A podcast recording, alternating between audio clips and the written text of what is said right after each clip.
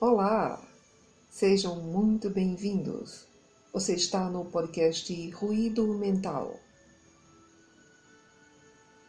Dando continuidade à nossa microsérie de episódios com mensagens positivas, vamos ler mais um texto do livro Minutos de Sabedoria, de C. Torres Pastorino.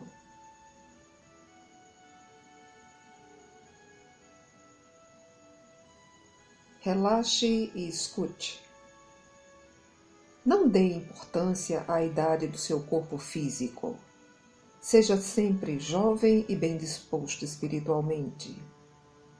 A alma não tem idade. A mente jamais envelhece.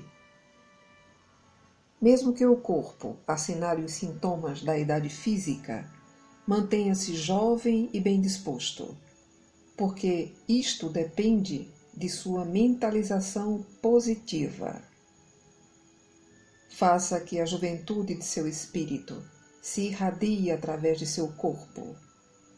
Tenha ela a idade que tiver. Fique bem e em paz.